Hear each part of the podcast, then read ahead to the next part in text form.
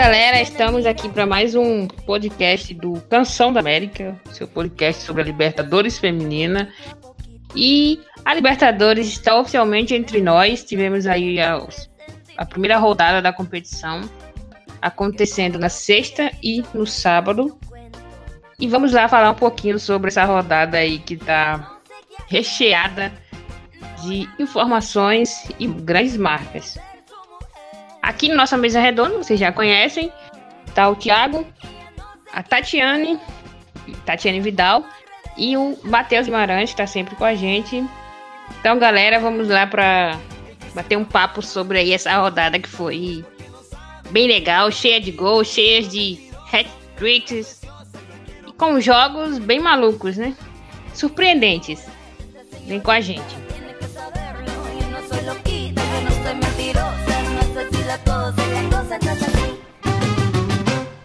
Então, pessoal, para começar aqui, a gente vai falar um pouquinho sobre a pré-Libertadores, por assim dizer, né?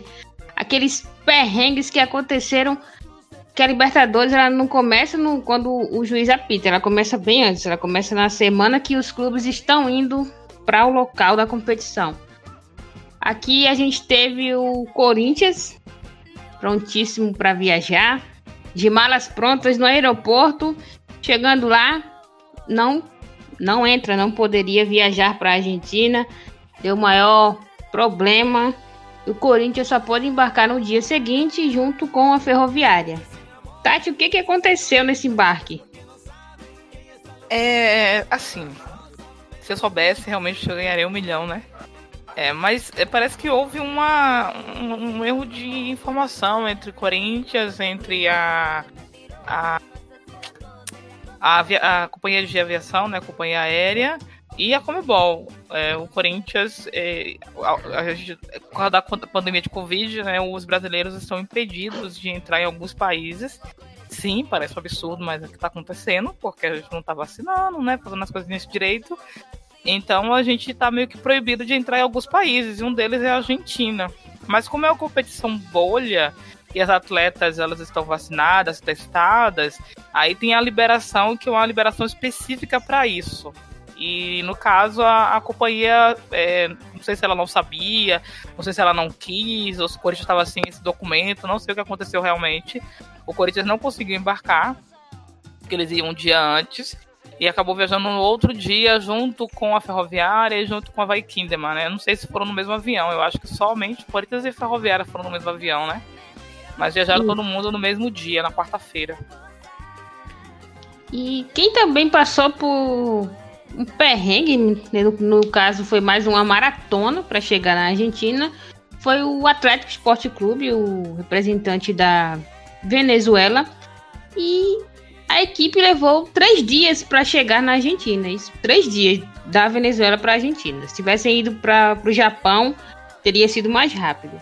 Matheus, o que, que aconteceu para o Atlético levar tanto tempo para chegar assim na Argentina? Então, Kátia, pelo que deu para apurar, é, não tá tendo voo da Venezuela para a Argentina. E aí, o que, que elas fizeram? Atravessaram a fronteira de ônibus para Colômbia, para de Cúcuta foi uma viagem de 12 horas de ônibus. Aí de Cúcuta pegaram um voo doméstico para a capital, Bogotá, e só então Bogotá que elas conseguiram pegar um voo para Argentina.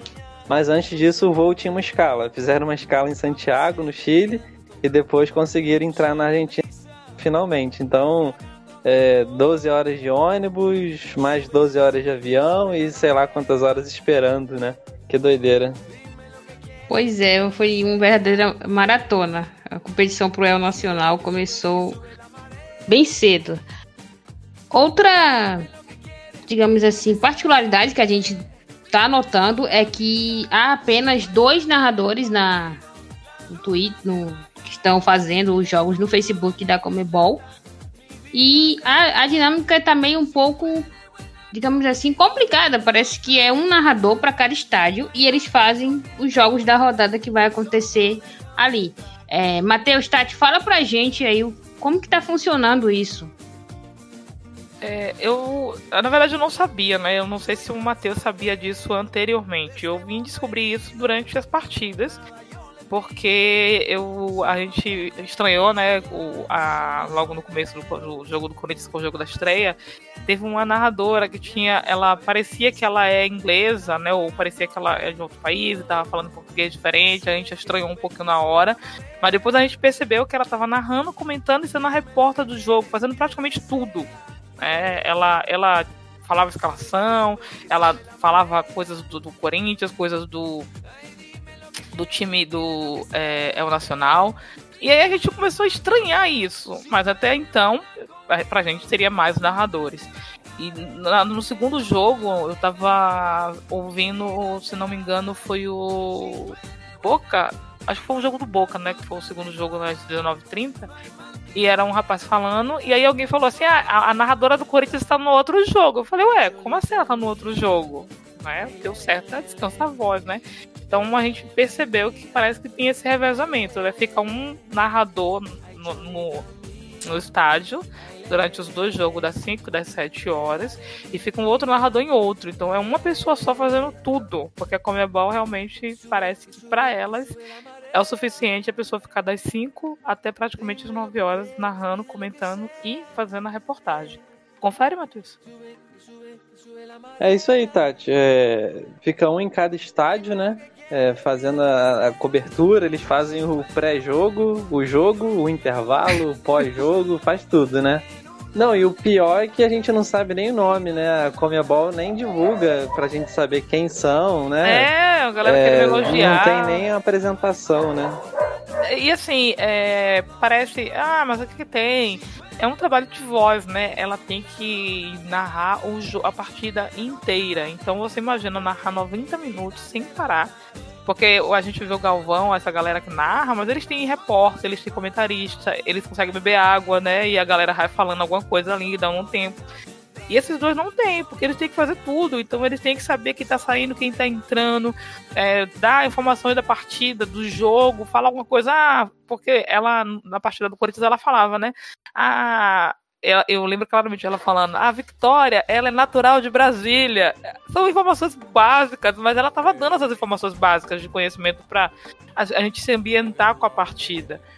E aí a gente imaginou que durante o intervalo de 15 minutos eles também parariam nesse intervalo para fazer, tipo, beber uma água, mas eles continuaram falando. É realmente um trabalho impressionante. É, mas eu não gosto muito de elogiar esse trabalho, porque parece trabalho de guerreirinho. E eu acho errado é a Comebol fazer isso, entendeu? É um trabalho que a Comebol não deveria fazer. Deveria ter narrador, comentarista, repórter e é, se preocupar com isso, é o mais importante. É, faltou uma equipe, né? Acho que toda boa narração também passa por uma boa equipe. É uma libertação. Não, não que não eles é? não estejam fazendo um trabalho bom, estão fazendo um trabalho muito bom, mas é complicado. Sobre humano, né? Um trabalho, um trabalho é. sobre humano, de verdade. Porque assim, a gente assiste sub-18 da do feminino, a gente assiste jogos da estaduais aqui do brasileiro e tem equipe, gente. A gente eu, eu, não, eu, não, eu não sei vocês, mas eu não lembro de ter visto um jogo que ninguém fazendo é, comentário e sendo repórter. Eu estranhei demais. Eu não lembro assim. Se alguém falar, ah, Tati, você tá por fora, sempre foi assim, ok. Mas eu, Tati, não lembro, entendeu? Por isso que eu achei um trabalho absurdo e errado da parte da Comebol.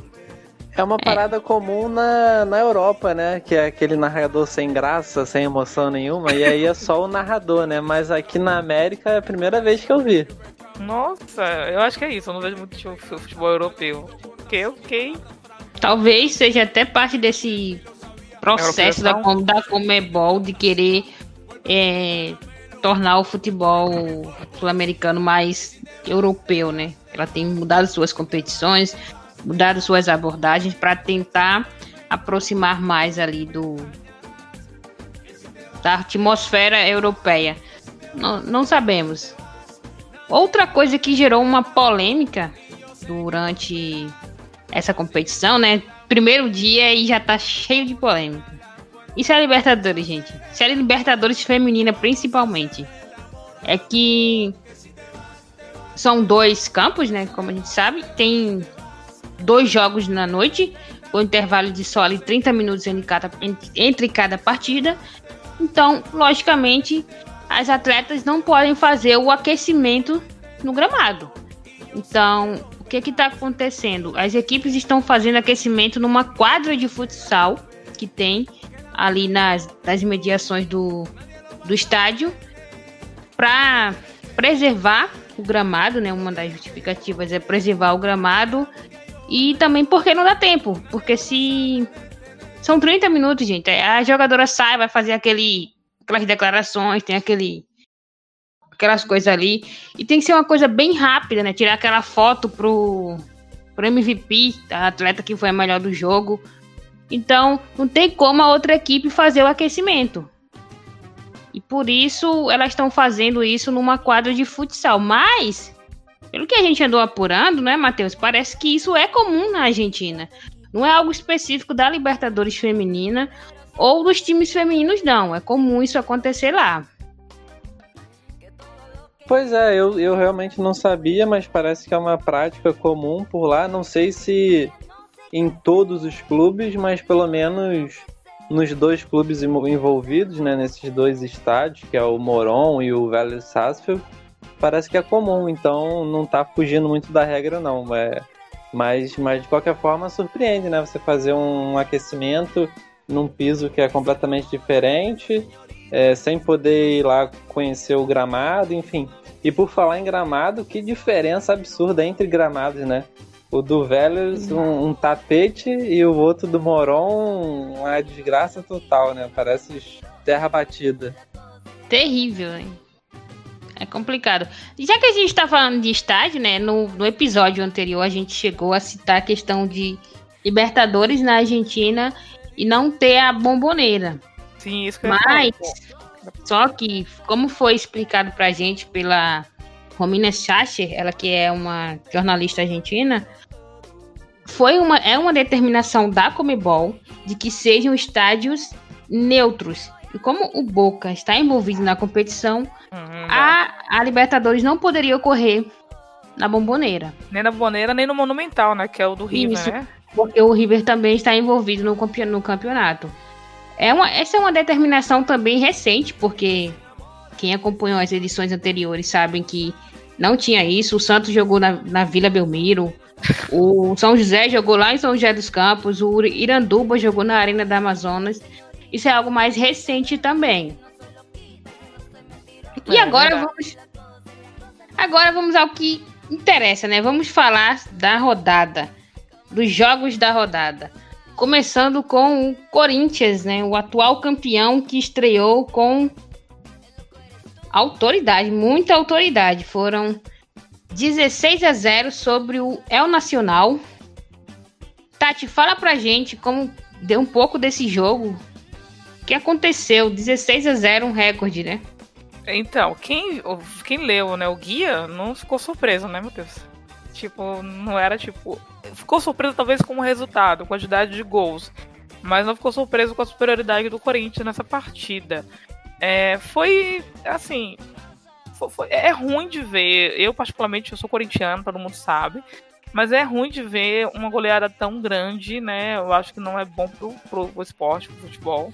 É, mostrou a diferença de níveis, realmente é, um, é, uma diferença muito grande. Parecia um momento que parecia time de profissional com time de base, e aí você vai ver realmente é quase um time de base, né? Aqui teve muitos desfalques, teve problemas financeiros, e a equipe foi mais para né, purir para Libertadores. Mas é, foi uma partida, assim, para quem assistiu, foi uma partida digna. Você não viu ninguém entrar com maldade, as meninas não fizeram nenhum jogo desleal, foi um, um jogo franco. É, só que o Corinthians tem um ataque muito bom. E com a defesa aberta, né, que praticamente ficou muito aberta a defesa do El Nacional, acabou que foi um jogo de 16 a 0 que é o maior recorde da história da Libertadores. Né? Teve três hat-trick da Grazi, da Gabi Nunes e da Vitória. A Gabi Portillo deu quatro assistências, né? Ela entrou no segundo tempo e deu quatro assistências. É, foi aquele jogo para o Corinthians testar. E assim, o Corinthians entrou com o time titular, tá? O Corinthians entrou com um time que terminou ano passado. Eu acho que só não entrou de cara com a Tamires, porque entrou a Yasmin no lugar. Andressinha, né? É, e Andressinha. estavam na seleção brasileira. A única da seleção que entrou foi a Adriana, mas entrou com o time titular, né? O Elias, ele não menosprezou o adversário, não. Entrou com o time, né? Entrou com o time é, pra cima. É, entrou com a Tainá no gol, que a galera tava com meio dúvida de quem seria titular, se seria a Tainá, seria a Paty. Foi a Tainá no gol. E foi um jogo legal. Assim, eu, eu achei que o Corinthians deu muito espaço. Tudo bem que, né, aquela coisa, ah, Tati, descansou, né? Ah, tá com 16 a 0. Mas teve algumas falhas técnicas ali que eu acho que que o Elias vai precisar arrumar de defesa, defensivamente. E o El Nacional, eu acredito que vai ser o saco de pancadas do, do grupo A mesmo, não tem jeito, né? Eu acho que a galera vai fazer saldo em cima deles. Uma pena. É, é um time que tem um trabalho legal, né, de, de futebol feminino, mas é o que a gente fala sempre, né? Se o masculino cai, acaba que meio despencando e aí é, é, atingindo o feminino, que foi o que aconteceu. E nessa, nessa goleada histórica, né? O, Corinthians, antes a maior goleada da história da competição tinha sido. Era do Santos. O Santos venceu o Caracas por 12 a 0. E nesse, nesse, nessa goleada do Corinthians, 16 a 0, esse hat-trick da Grazi, ele fez a Grazi chegar a 14 gols na competição. Ela agora é, junto com Madeline Rieira e Matheus Zamorano, a oitava maior artilheira do campeonato.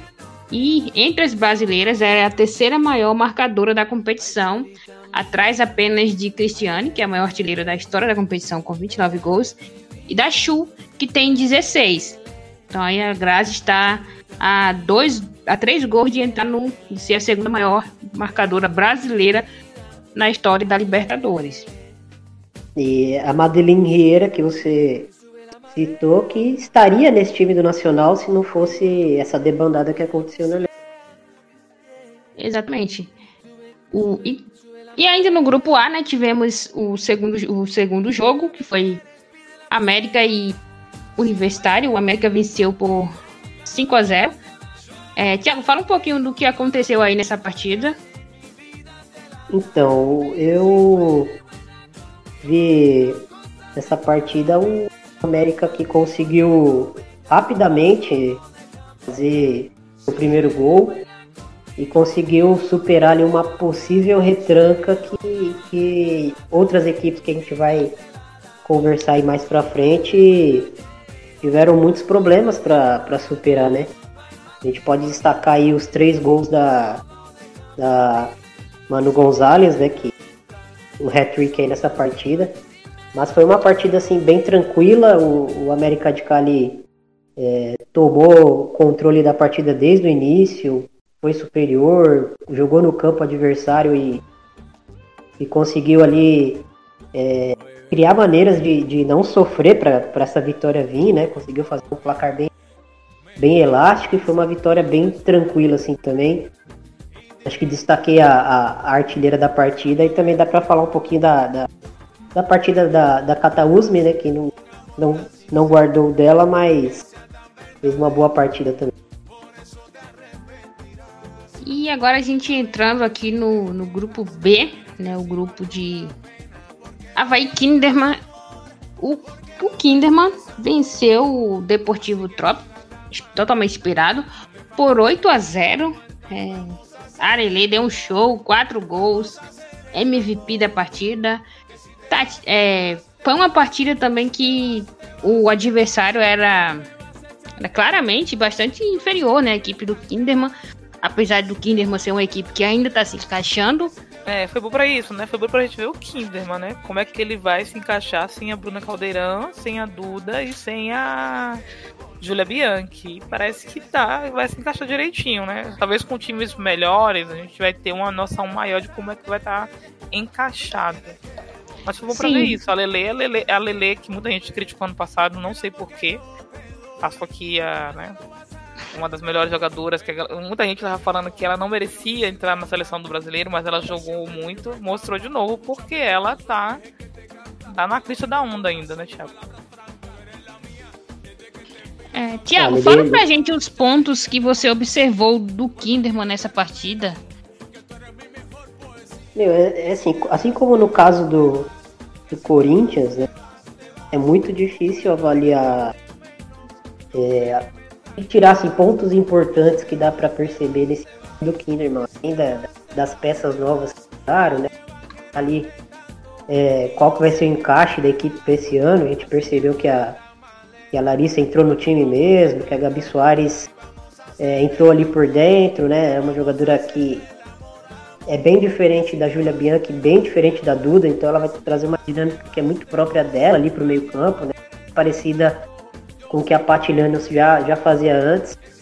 Eu senti um Kinderman é, muito, muito intuitivo ainda em campo, né? E é lógico, né? Acabou de ser montada uh, novamente aí sem peças tão importantes, então eu senti uma equipe que, que não tinha ainda tanto entrosamento, o jogo não exigiu tanto disso, mas senti que a equipe foi muito intuitiva, né? Algumas jogadoras em campo já se conhecem por, por jogarem juntas em, em outras equipes, caso da Larissa com a Gabi Soares principalmente, que jogaram juntas no Flamengo, jogaram juntas no Santos e agora estão juntas no, no Kinderman. Então são duas jogadoras que, já se conhecem muito bem.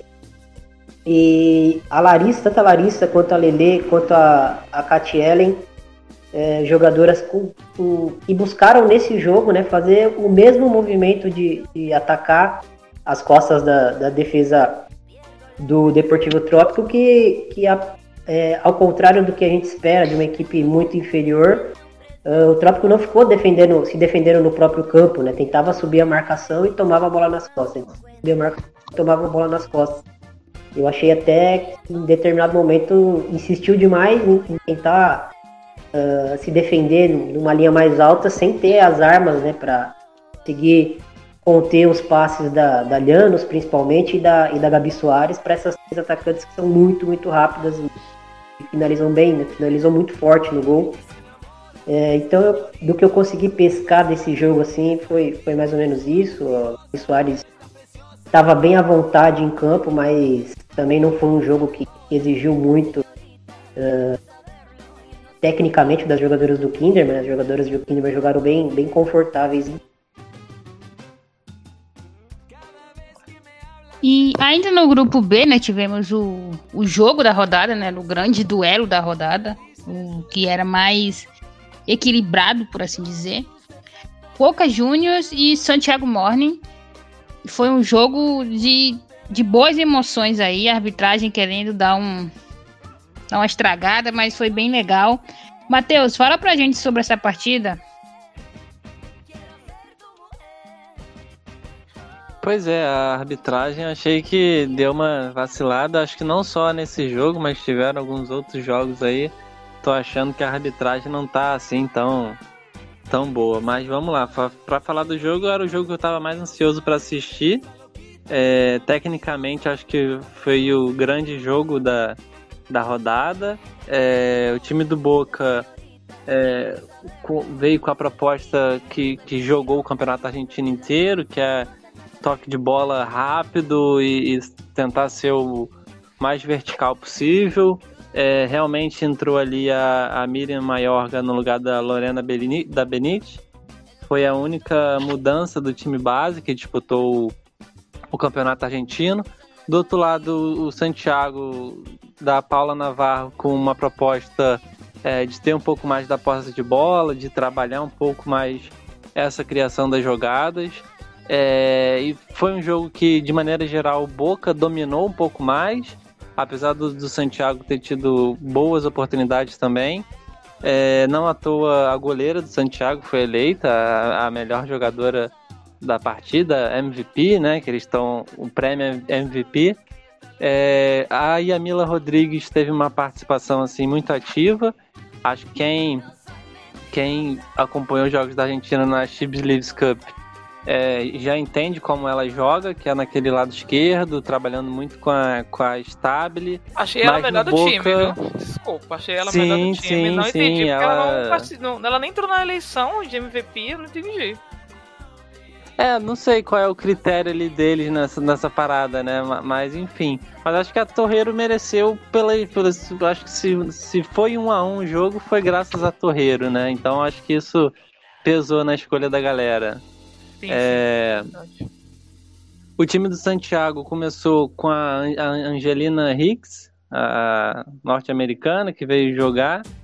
Eu gostei muito da partida dela, ela jogou só o primeiro tempo.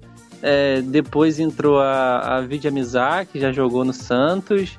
Algumas pessoas já devem conhecer. Não deixou o nível cair, é, então o, o ataque do, do Santiago foi, foi muito, muito eficiente, né? Acho que foi o, grande, a grande partida ali. Uh, o, o, interessante foi, na verdade, o embate das duas propostas de jogo, né? E aí é, acabou terminando um a um em bola o grupo. Acho que complica pro, pro Havaí. Acho que se tivesse saído algum vencedor, seria melhor pro time do Kinderman, porque aí se ele vencesse, quem perdeu estaria mais ou menos encaminhado, né? E agora com esse empate, não sei. Vamos ver o, próximo jogo. Acho que o próximo jogo do Havaí já é contra o Santiago, se eu não me engano. Vamos ver o que, é que vai sair daí. E, e o Santiago, com certeza concordo com a, com a leitura que o Boca foi. Se a gente pegar os 90 minutos, dá para dizer que o Boca foi superior, que a, que a Fabiana Valejos fez uma baita partida, meio que tentou assumir o protagonismo técnico que a, que a Lorena Benítez deixou ali no, na equipe, né? Ela não joga na mesma posição exatamente, mas a, a Valedios deu para perceber que ela tentou, ela tentou fazer esse, esse trabalho de tirar o time de trás, só que ela já com uma chegada mais forte na frente, né? É, e a equipe do Boca é, se saiu bem pressionando muito alto, né? Conseguia é, roubar a bola muito perto do, do gol do Santiago Morne e, e, o Santiago Morne foi uma equipe que, que, tentou sair curto praticamente todas as vezes, não, não parece que é uma, algo que é inegociável, né? É, da treinadora Paula Navarro de, de não sair curto, ela tentou sair curto todas as vezes e algumas vezes a equipe perdeu a bola e, e sofreu alguns, alguns riscos ali atrás Uh, eu acho que na volta do intervalo foi o melhor momento do, do Santiago, quando entrou a, a Vila Mizar, quando entrou a Cunha, que, que é e mais ou menos. Que o Boca diminuiu a intensidade, né? É, então, e, e é mais ou menos o, o, o, encaixe de ataque que, que terminou jogando a, a, Liga Chilena, né? Pelo Santiago Morning. E, sim, independente de se tecnicamente é melhor ou não, deu para perceber que as jogadoras já estavam se achando melhor em campo ali. E o Santiago ali teve umas três chances assim de fazer gol e acabou não convertendo. Mas é, concordo com a, com, a, com a, Torreiro, foi ali uma das, das grandes jogadoras da partida. Acho que tirando a falha no gol, né? E os minutos ali após essa falha que ela quase cometeu uma lambança com os pés ali, ela só não tirou 10 por causa dessa, desses dois momentos aí. Mas ela foi muito importante para parar a Mila, né? E a Mila que, que é uma. que vem pela ponta ali, pela ponta esquerda, trabalhando de pé trocado, mas ela não é aquela ponta dribladora, ela é aquela jogadora que aparece é, para finalizar, né? Ela limpa pro lado e bate pro gol. Ela não é aquele negócio de, de, de vir carregando a bola por todo o corredor e tentar dribles e pôr velocidade. Ela é uma jogadora de de terminar as jogadas mesmo, e várias vezes a gente viu ela dando essa finalização perigosa dela no gol e parando na Torreiro. Eu achei também é, que foi a melhor partida, assim, em termos de, de, de ideias, em termos de, de, de soluções que, que, as equipes buscaram em campo. Eu acho que foi uma, uma das melhores partidas da Libertadores, apesar de, de, de em alguns momentos o jogo ter dado algumas esfriadas e, e parecer meio, meio sonolento.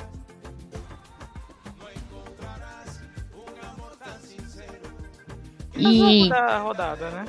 Assim, se a gente olhar, jogo pegado entre que deu pra ver é, construção e tal. Porque os outros foram goleadas, né? Tipo, um time superior pegando um time mais fraco. Isso. E pelo grupo C, né, tivemos aí uma das apostas da competição, o Independente de Santa Fé, vencendo o Atlético por 4 a 0. Matheus, fala um pouquinho pra gente desse jogo. É, bom, apesar do placar, eu achei que o Atlético se comportou muito bem assim na partida. É um time muito jovem, a gente debateu isso no, no outro episódio. é um, é um time que tem assim a base da seleção é, sub-17, sub-20 da Venezuela, então a gente esperava que de repente o comportamento pudesse ser diferente, né? Mas pelo menos no primeiro tempo conseguiu segurar muito bem. O Santa Fé teve muita dificuldade, errando muito, é, não conseguiu fazer a, a criação. A, a linha defensiva do Atlético muito boa no primeiro tempo. Ali a Imperatriz Garcia, para mim, foi o destaque do jogo, assim. É, conseguiu manter um alto nível e segurar esse ataque do, do, do Santa Fé, que mesmo desfalcado era um ataque poderoso. Tinha ali a Tatiana Arisa, a Romero, a, a Fanny Galto fazendo a criação. A Fanny Galto achei que não, não no primeiro tempo não esteve no nível normal dela, mas no segundo tempo acabou aparecendo e, e desafogou, né? Um pouco essa criação e, e o Santa Fé acabou encontrando os gols, acho que muito pelo cansaço também, teve o desgaste que a gente falou no início da viagem, enfim, é, a inexperiência também. O Atlético é, com muita vontade no primeiro tempo, se entregando muito e de repente isso no segundo tempo pesou, né? Pesou. E aí valeu a experiência do Santa Fé, que foi encontrando os gols com tranquilidade. É, achei que fosse ser um jogo mais tranquilo para o Santa Fé, porque eu acho que o Santa Fé é o time desse grupo e, e o Atlético seria é, o, o, mais enfraquecido, talvez, e a gente viu um jogo, pelo menos no primeiro tempo, bem interessante. Pode ser que esse Atlético consiga tirar uns pontinhos aí, ou do River ou do Sol de América, vamos ver. Achei, achei que essa questão do cansaço pode ter comprometido o Atlético até mentalmente, né? Porque é uma equipe que, até os 65 minutos, ali, até tomar o primeiro gol, estava se comportando muito bem, estava conseguindo segurar a onda mesmo do, do Santa Fé. E, e aí depois que tomou o primeiro gol, meio que, que parece que a equipe meio que, que não que relaxou, né, mas que, que todo aquele cansaço, todo aquele abatimento talvez tenha vindo de uma vez, né, porque foram três gols seguidos, sequência, 65, 69 e depois o outro gol 70 e pouquinho, assim, já três, três gols na sequência. É, queria destacar pelo lado do, do Atlético a partida da, da Imperatriz Garcia. E no guia eu coloquei como lateral direita, mas ela jogou como zagueira e fez uma partida absoluta, né? E é até bizarro a gente é, elogiar uma zagueira dentro de uma partida onde ela, a equipe dela foi goleada, mas para mim ela foi a melhor em campo, assim todas tantas coberturas que ela que ela fez bem feitas ali no primeiro tempo e, e até a metade do segundo. Eu acho que ela foi um dos grandes destaques. E por parte do, do, do Santa Fé é interessante ver é, a dinâmica da Fanny Galto. E mesmo quando ela não está tão próxima do gol, como o Matheus citou, né, de não, de não tá gerando tantas situações de gol, ela está sempre próxima da zona da bola, né? É uma jogadora que está sempre participando, ele está sempre é, não monopolizando a posse da bola, mas ela está sempre se aproximando das companheiras e tentando facilitar é, essas triangulações. Enfim, é uma jogadora que, que é uma camisa 10 é, a moda antiga, mas que se comporta de uma forma muito moderna, que entende muito bem o jogo, sabe é, onde ela pode contribuir independente da, do momento do jogo, do, independente de onde a bola estiver, ela sempre é muito participativa, então fica esse adendo aí também. É, e, com, e falando em River, né, completando o grupo, o grupo C, tivemos River Plate e Sol de América. Tati, o que é que tá acontecendo com as equipes argentinas? Eu vi o jogo do River, foi um jogo que eu queria assistir. É, é, eu queria muito ver o River, porque eu queria entender porque o time tomou 7 do Boca, tá, Matheus? Eu realmente queria conhecer um pouquinho mais do River. É, o jogo foi um jogo pegado, um jogo de disputa, né? Foi o 0x0 da, do, do, da partida. Teve um lance de gol claro que foi perdido, né? E, mas o River, eu gostei muito do jogo do River. Apesar de no ataque é, eu acho que falta um pouquinho ainda de concentração, porque teve muito impedimento nesse jogo. Foi muitas vezes as jogadoras ficaram à frente da linha da bola e eu acho que eu preciso de um pouco de, de Não sei se é muito rápida ou se ainda falta é, aquelas questões técnicas para aprender, sabe? Para mim, para tomar cuidado. É... Foi um jogo que eu achei interessante. Eu acho que o River pode dar um trabalhinho. Mas eu não sei se ele passa para a segunda fase. Ah, polêmica. Não sei se passa, velho. Os é, três, não... pontos, três pontos hoje é, nesse jogo eram essenciais, né? Sim, é, e a, a bola do jogo, eu, eu, não sei o nome da jogadora, número 11, vocês devem saber o nome da jogadora. É a Biri Zamberri. Se fosse português eu até aprenderia, mas não vou aprender não. é, ela teve a bola do jogo, né? Porque foi uma falta, é, uma falta não, um chute de fora de área que foi muito bem batido. E a goleira tirou assim na ponta dos dedos, a bola voltando atrás, voltou e a jogadora sozinha, né, com uma gol aberto, acabou não aproveitando, que foi uma pena, né? Poderia mudar tudo o jogo e mudar a, o grupo aí. Mas não e deu. E assim, Tati, é, a gente viu, acho que o, o, próprio áudio da transmissão pegou bem isso. O treinador do, do River o tempo todo pedindo calma, calma, é, é, pensa, levanta a cabeça. Ele o tempo todo gritando na beira do campo para o time perder, é, ter calma, né? Se concentrar no ataque, porque chegou um momento que, que só o River atacava. E faltou, faltou só fazer o gol, faltou o capricho, faltou faltou a concentração, lá, né? né? Faltou. Não sei se é porque lá na Argentina e os times argentinos estão ficando tipo meio que, nossa, temos que ganhar, a gente não pode fazer feio. Pressão, né? De é, repente. Deve ter essa pressão, porque eu, eu achei que. A gente tá falando do Boca, que o Boca foi bem e tal, que dominou, mas chegou na hora no empate. Aí o River também. Acho que os dois empates da, da, da rodada foi dos times argentinos, né? E o resto foi tudo vitória. Sim.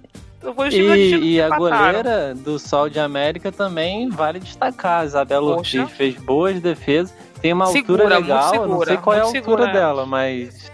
Mas tem uma altura legal, pô, foi, foi show, assim. Acho que os dois times argentinos pegaram duas excelentes goleiras.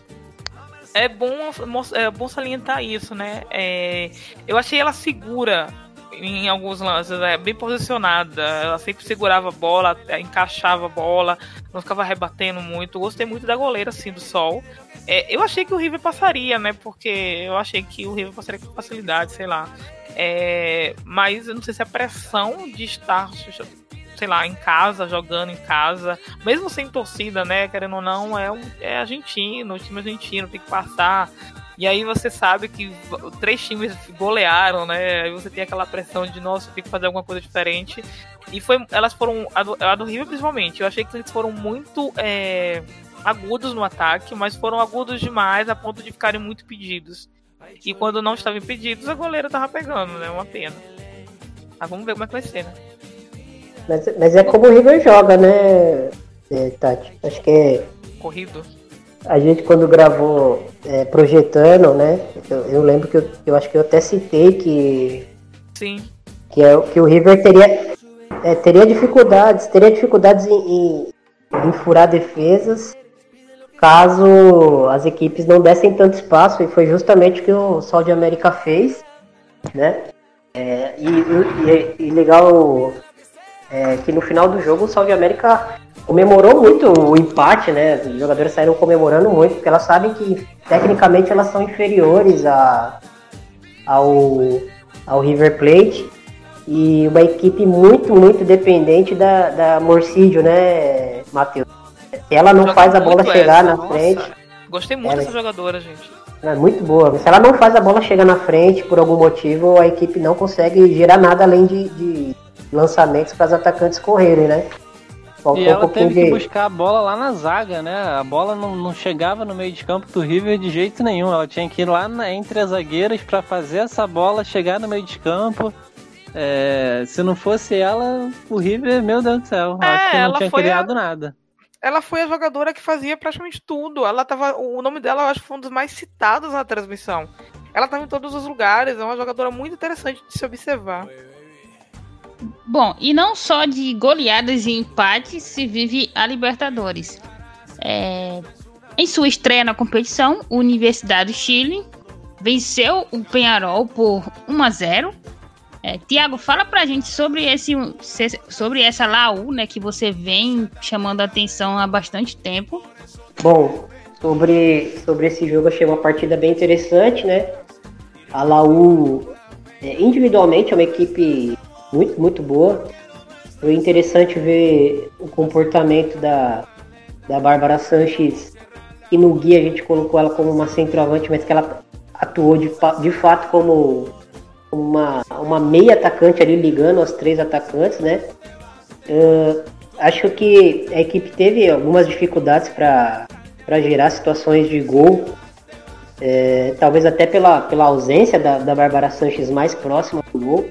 Acho que a Zamora uh, fez uma baita de uma partida ali pela ponta, né? jogou pelas duas pontas no decorrer do, do jogo, ela, só que quando chegava no, no momento final ali de dar assistência ou fazer a finalização, ela às vezes acabava pecando um pouco.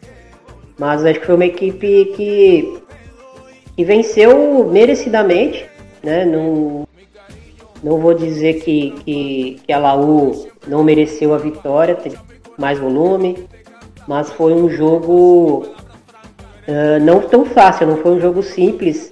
Pelo lado do Penharol, é uma equipe que, que até se defendeu uma certa qualidade, destaque para mim para goleira da rodada, a gente destacou algumas goleiras aqui, mas para mim a goleira da rodada foi a Fia Oliveira, e uma partida assim perfeita, 100%. Às vezes que a Zamora, por exemplo, chegou cara a cara com ela, ela parou na goleira e achei que, que o Penharol foi uma equipe que com o meio campo é, meio esvaziado, né?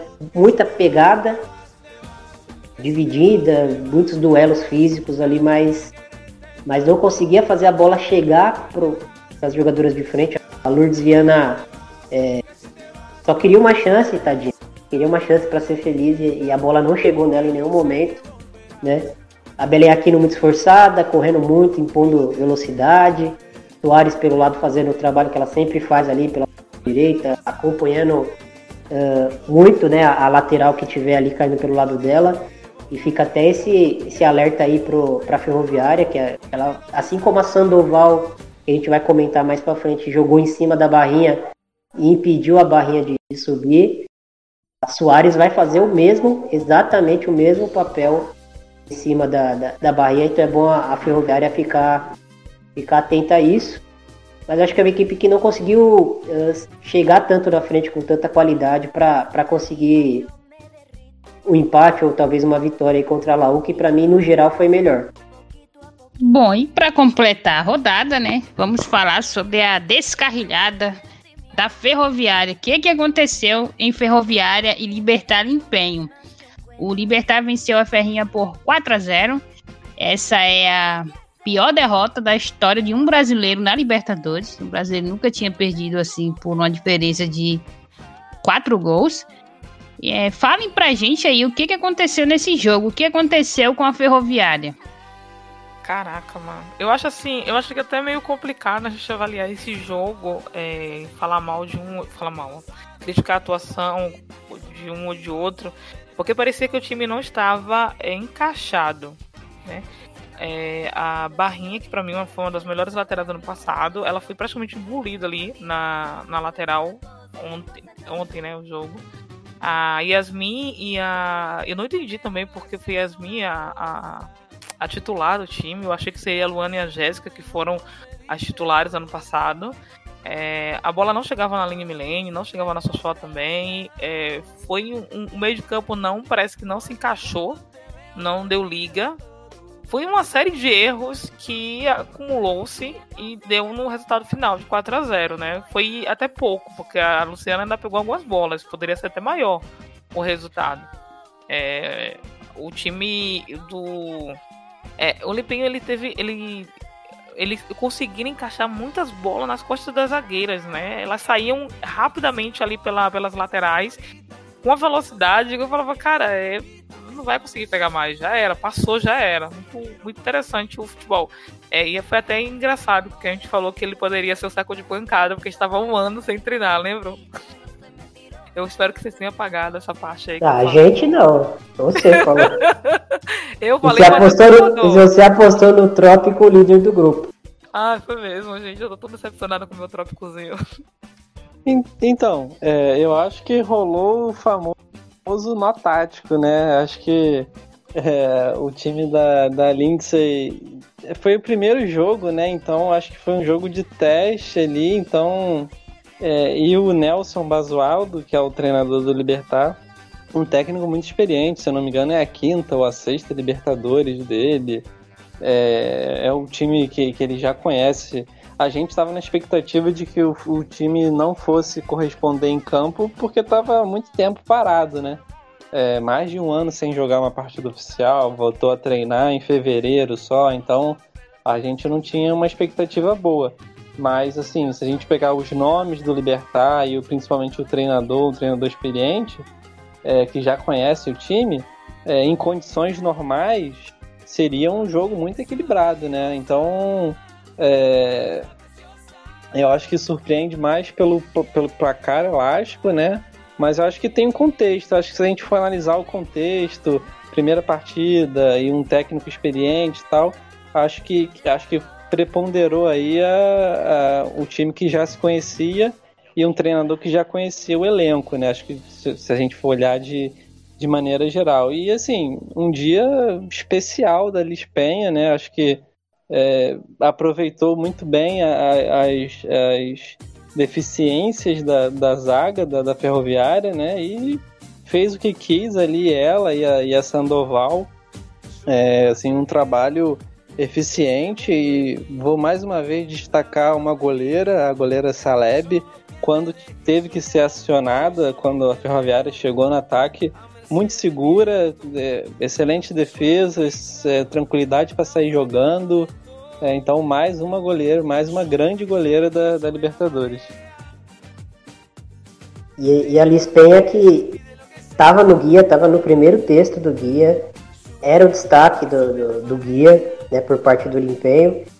Só que o que aconteceu? Quando saiu uma arte oficial do, do Esportivo Limpenho é, com a relação das jogadoras convocadas para a competição e ela não estava, né? Aí eu acabei é, mudando um pouco a, o, o, destaque, o texto, porque eu achei que ela estava cortada e só estava acompanhando a equipe na competição.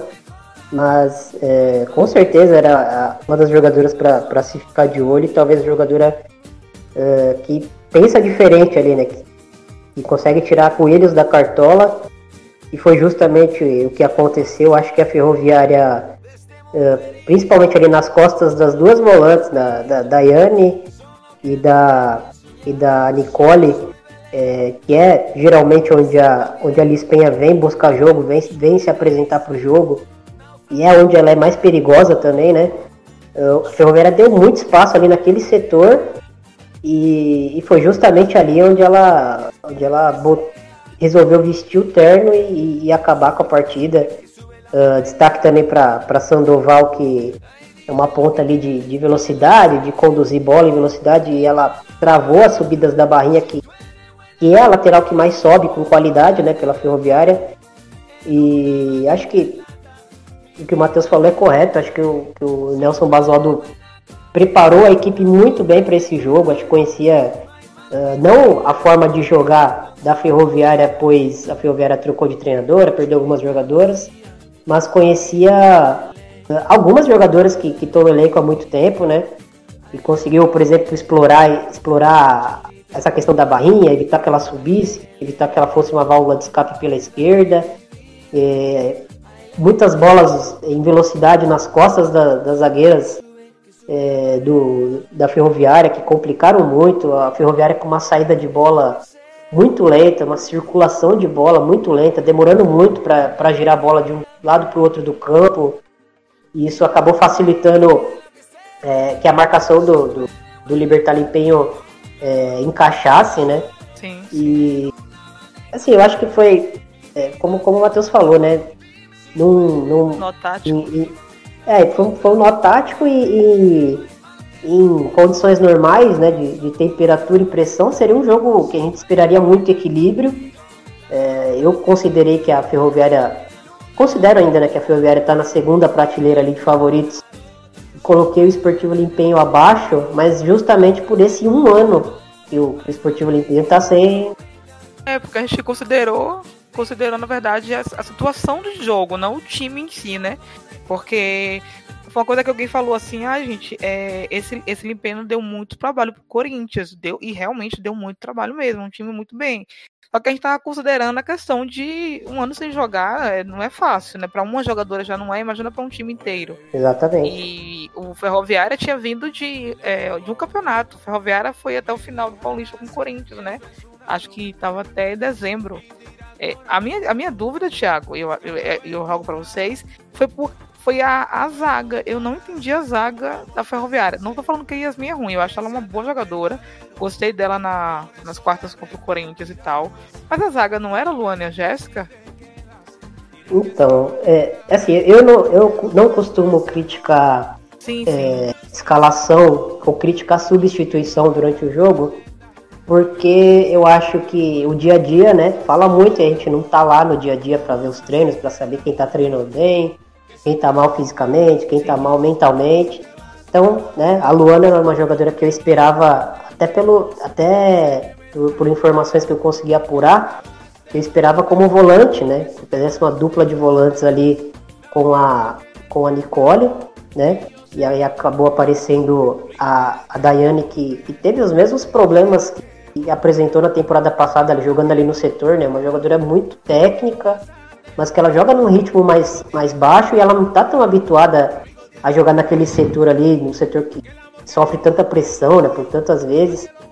E eu acho que ela sofreu mais uma vez, lógico, também, a gente falou da questão física do, do, do Libertar Empenho, mas a Ferroviária também sofreu com isso, a cidade de Araraquara teve aí a, um lockdown tá recente, tendo, né? tá é, tá tendo, começou até antes do que aqui na, na, região de São Paulo, onde eu, pelo menos eu tô falando. E assim, isso acabou prejudicando também, porque não tem como não impactar né, na, no, no desempenho, na preparação, no, na questão mental, essa viagem em cima da hora, enfim, são, são N motivos, né? Que, que vão é, debilitando você para um jogo contra uma equipe que é, individualmente é tão qualificada, joga tanto tempo junto, como é a base do, do Esportivo Limpenho, que agora é Libertar Limpenho. Mas assim, foi uma partida muito, muito boa do, do Libertar Limpenho, uma partida muito ruim do, da Ferroviária. As duas coisas se convergiram, né?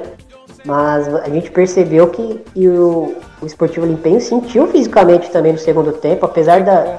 Nossa, é, a, tipo, a, Gri, é, a Griselda Garay saiu com, com. A camisa 10 saiu com cãibra com 56 minutos de jogo. Né? E outras jogadoras começaram a sentir cãibra também lá para 70, 80. Então é a grande. Que... Essa vai ser a grande questão Tônica, em relação ao é... libertar empenho, né? Se eles vão, se elas vão aguentar manter o ritmo na competição, já que é só um dia de intervalo entre as partidas. O, a ferroviária precisa se agrupar, né? É, eu vi a entrevista da Lindsay falando sobre que não pode tomar essa goleada, que vai melhorar e tal, realmente. É, eu, eu espero que melhore, porque, eu, assim, apesar de toda a rivalidade que tem entre o Corinthians e Ferroviária, eu gosto do time da Ferroviária, né? Espero que a, a, alcance o mata-mata. Mas se jogar como jogou ontem, não passa. Não passa de jeito nenhum. Jogou muito mal. Eu tava até falando com a Kátia, né, no final, que ela não, sobre o jogo. A questão não era nem só o resultado. A Ferroviária estava perdida em campo. Perdida, perdida, perdida, perdida em campo. A, a, a atuação foi muito abaixo do que eu vi a Ferroviária fazendo no passado. É, eu não sei se tem a ver com. A, é, tem aquela questão, né? Mudou treinadora, chegou nova jogadora, saiu jogadoras. Lógico que vai ter essas mudanças, né? Mas o Havaí também teve o Kinderman. E é, é, ultimamente. Ah, pegou um time inferior, tá? Tipo, mesmo assim, é uma coisa mais intuitiva. O, o, a Ferroviária parecia que as, a, o meio de campo não tava sabendo como jogar entre si, sabe? As, as, laterais, as zagueiras. Parecia que, tipo, colocou 10 jogadoras em campo e falou: se virem. Isso que preocupa, isso que preocupa um pouco para Libertadores. Acho que no brasileiro consegue arrumar, no paulista consegue arrumar, mas a Libertadores é tiro curto, né? Então você errou uma partida, errou duas, tá fora. É por isso que é preocupante. O que mais assustou além do placar foi a questão de que a Ferroviária foi dominada no primeiro tempo. No intervalo fez três mudanças e, e a equipe melhorou um pouco, mas em momento algum você sentiu que a Ferroviária conseguiu mudar o fluxo do jogo, assim, né? Fez uma pressão e foi 90 minutos onde o Lipenho foi muito superior no primeiro tempo e um pouco superior no segundo, mas foi o suficiente para virar uma goleada aí que poderia até ter sido mais mais elástica, né? É o que você falou, Thiago. É o que você falou. O, o segundo tempo a Ferroviária melhorou ou porque o Olimpíada tava sem perna já? Né? Não tinha mais, tava todo mundo já cansado. Tem isso também.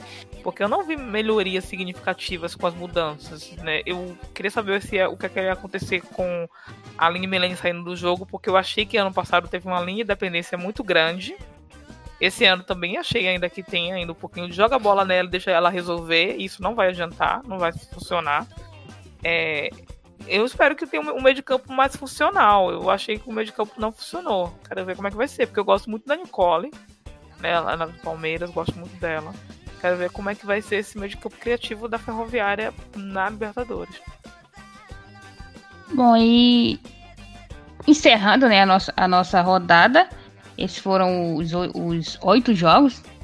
Temos aí agora o top 5 de artilheiras do campeonato. A Lele, é, artilheira com quatro gols. A Gabi Nunes, a Grazi, a Manu Gonzalez e a Vicky Albuquerque estão ali na, na segunda colocação. Ambas com três gols cada, marcaram hat-tricks em seus jogos. E temos um, uma novidade nessa edição da competição que é a eleição das MVPs do jogo, uma parceria da Comebol com o Twitter. E durante as partidas, nos 25 minutos finais de cada jogo, eles abrem uma votação para a escolha da melhor do jogo. Nessa primeira rodada, as oito MVPs foram a Crivellari, do Corinthians, a Lele, do Kinderman, a Manu Gonzalez, do América de Cali, a Rian Torreiro, goleira do Santiago Morning, a Fanny Galto, camisa 10 do Santa Fé, a Liz Penha, do Libertar Empenho, a Justina Morcilho, do River Plate, e a Yesenia Lopes, do Universidade do Chile. Essas foram aí as primeiras MVPs da competição. O papo tava legal, galera, mas esse foi aí o nosso quarto episódio do Canção da América. E Comebol decretou, no, no caso nomeou, o dia 7 de março como dia do futebol feminino. Na América do Sul, a Comebol é meio surtada às vezes, né, gente? Mas é isso, então, feliz dia do futebol feminino pra gente. E, e o dia do futebol feminino não tem jogo do feminino, que massa. Até a próxima. Chao, chao.